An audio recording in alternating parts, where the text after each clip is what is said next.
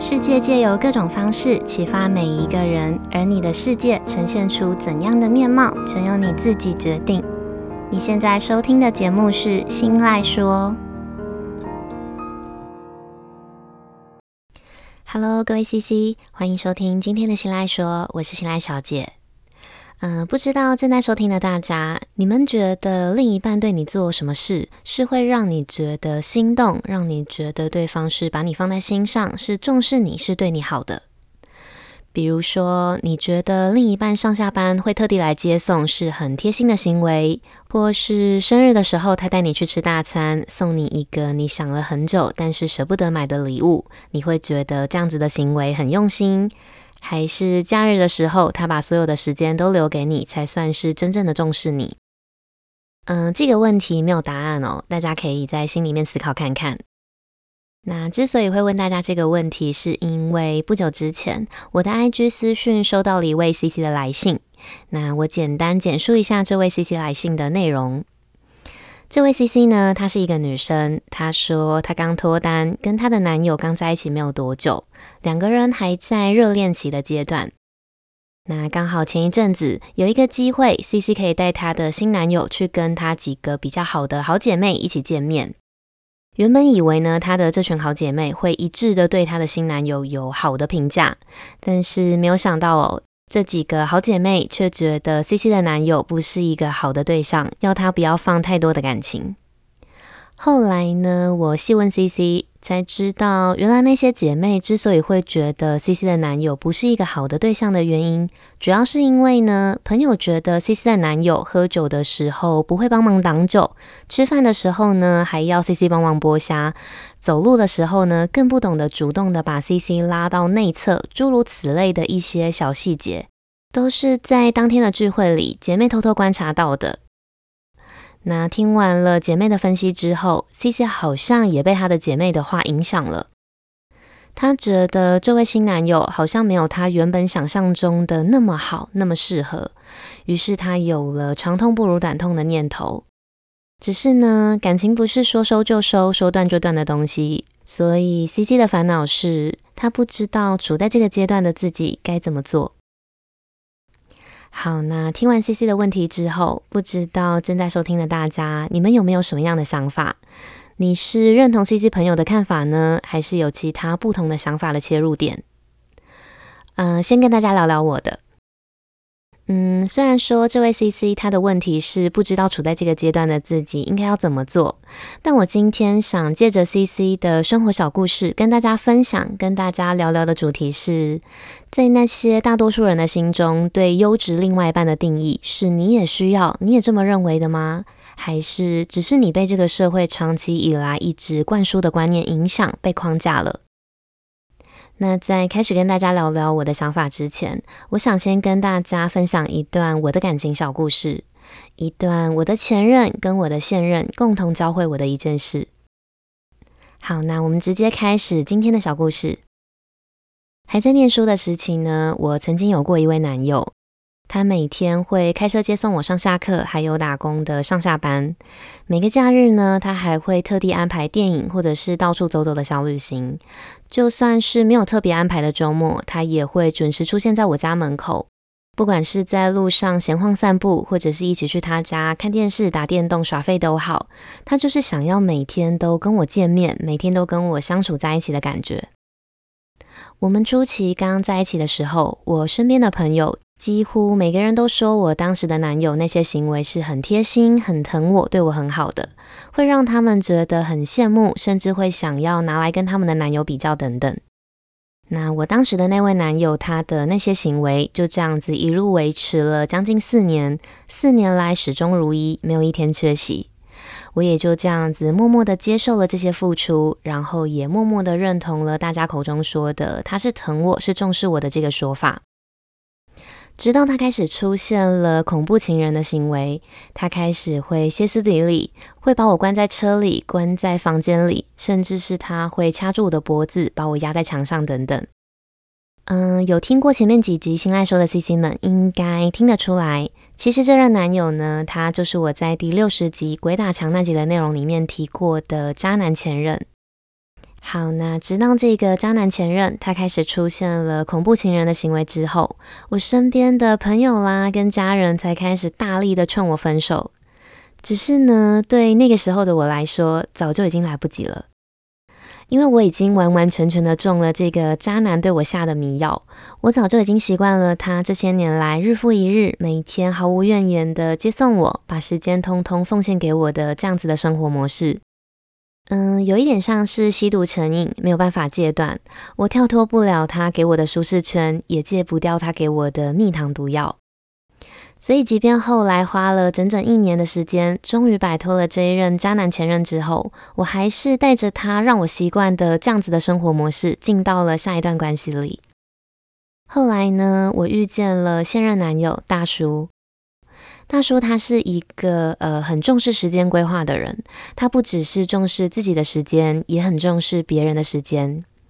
他不喜欢把时间耗费在没有效率的事情上，呃，比如说像是明明我自己可以回家，也比较省时间，相较要他特地出门一趟来接我，那他耗费掉的反而会是两趟距离的时间。那我们再换一个他重视我的时间的角度来，比如。假如他今天想要去看蜘蛛人的电影，但是我对蜘蛛人没有兴趣，反而是对同时段的第一炉香比较感兴趣，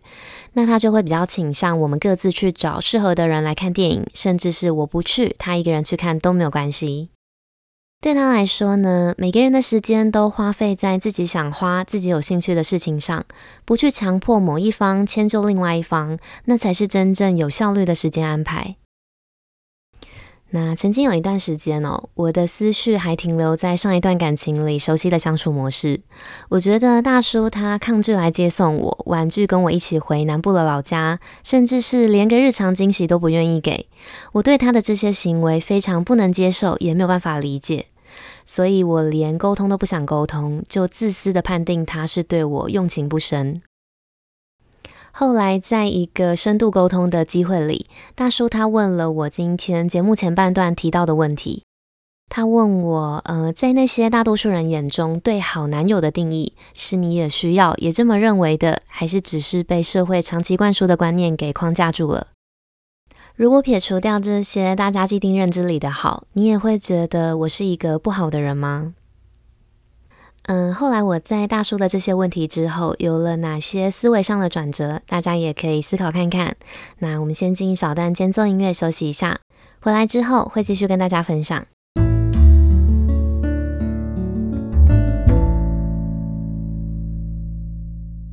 欢迎回来。那一年呢，大叔那段话里的那些问题，让我开始回想自己在前一段感情中的一些细节，还有心情。后来我发现，就算他不会来接送我，不会把每个假日的时间都完全奉献给我，也不会制造日常的惊喜，但我的的确确也还是可以在其他部分感受到他满满的爱，也还是会觉得他是一个很好很好的人。因为在上一段关系里，我曾经有几次因为公司临时要加班，但只要一想到前男友他就站在公司外面等我，我就不由自主的会觉得有压力。那也有过，曾经他睡过头，但是我为了要等他准备好再送我去学校上课，导致我上课迟到。还有因为我想要待在家里休息，想要给自己一点呃独处的空间，但是他还是硬要来我家把我再出门，让我觉得疲惫，但是又不敢说出口。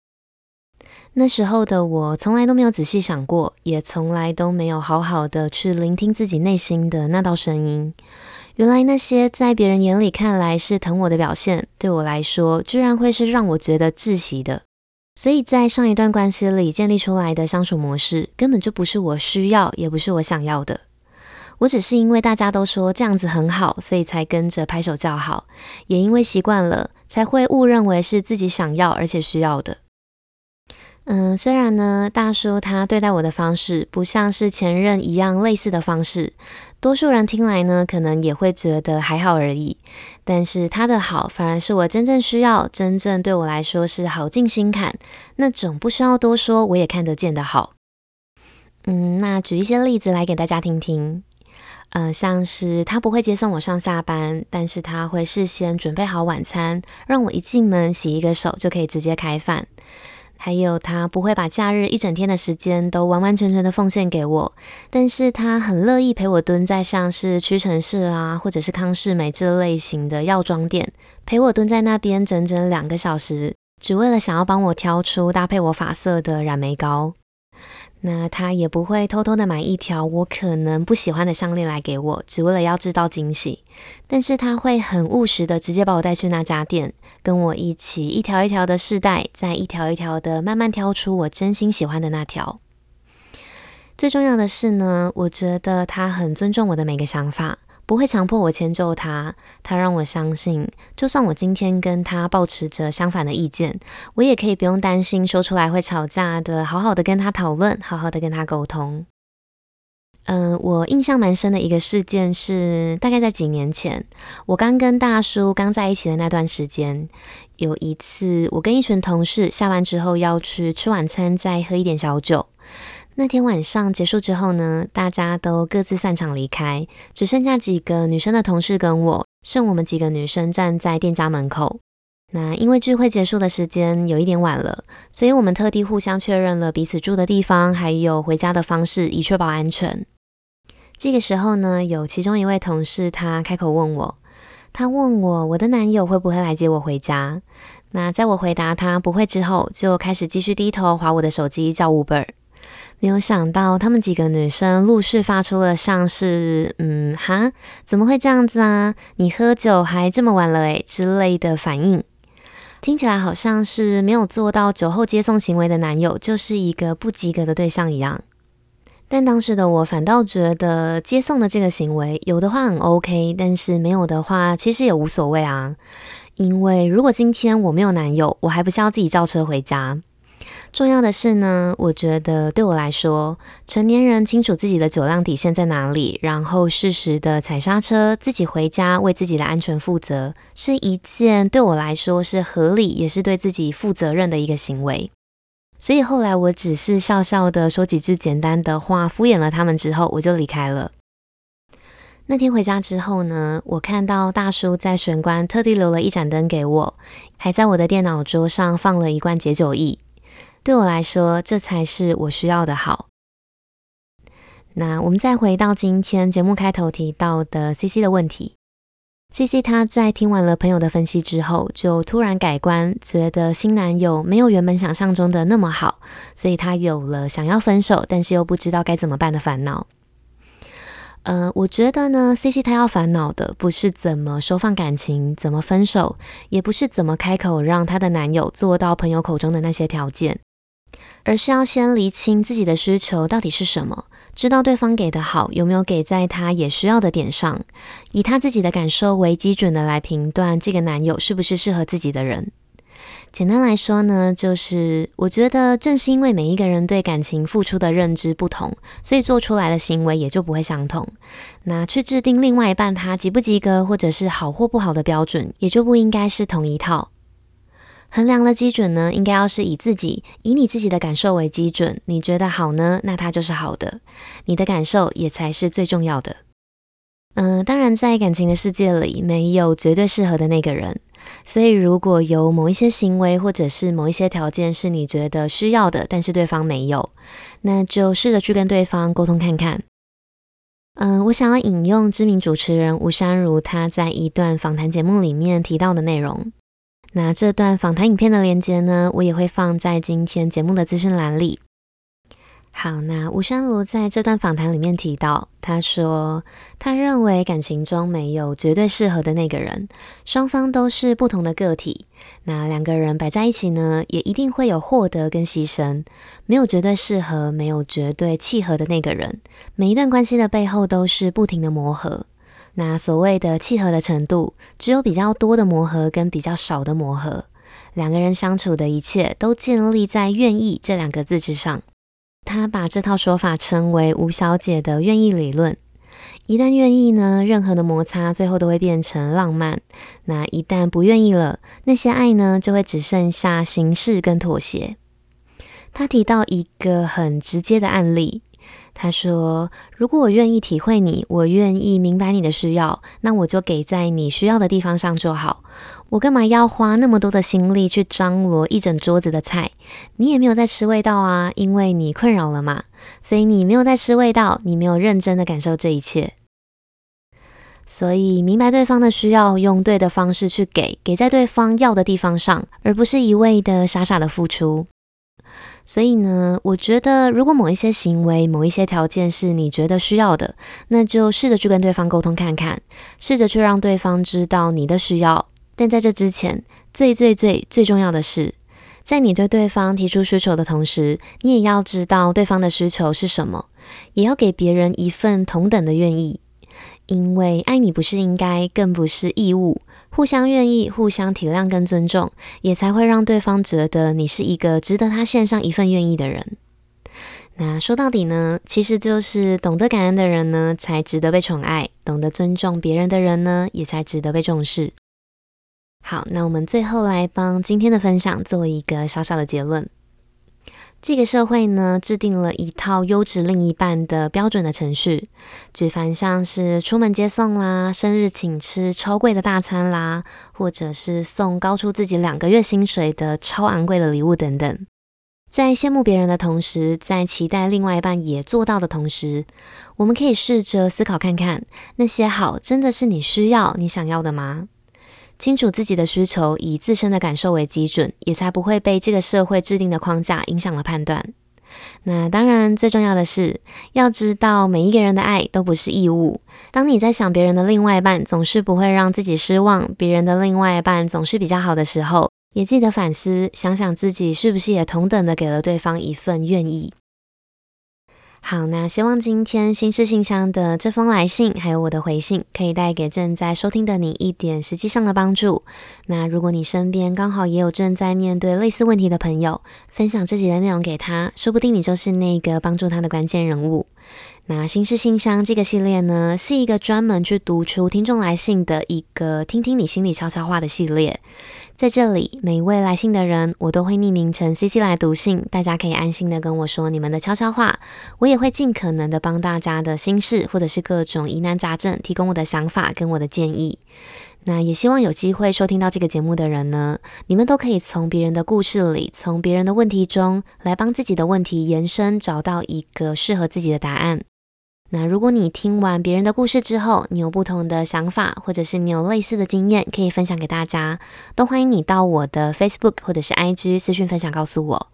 或是你只是单纯的希望可以被我念出你的来信，你想要透过我的节目，透过我的声音，跟某一个你不敢开口的人说一些话，也都欢迎你可以来信，大胆的抛出你的文字给我，我的账号是 Miss 点 Isoland，M I S S 点 I S O L A N D。好，那如果你喜欢今天的内容，记得帮我把这份支持化作实际的行动，帮我把心赖说这个节目大力的分享出去，跟追踪我的 Facebook、IG，还有到 Apple Podcast 节目上去评价五颗星，跟留下想要对我说的话。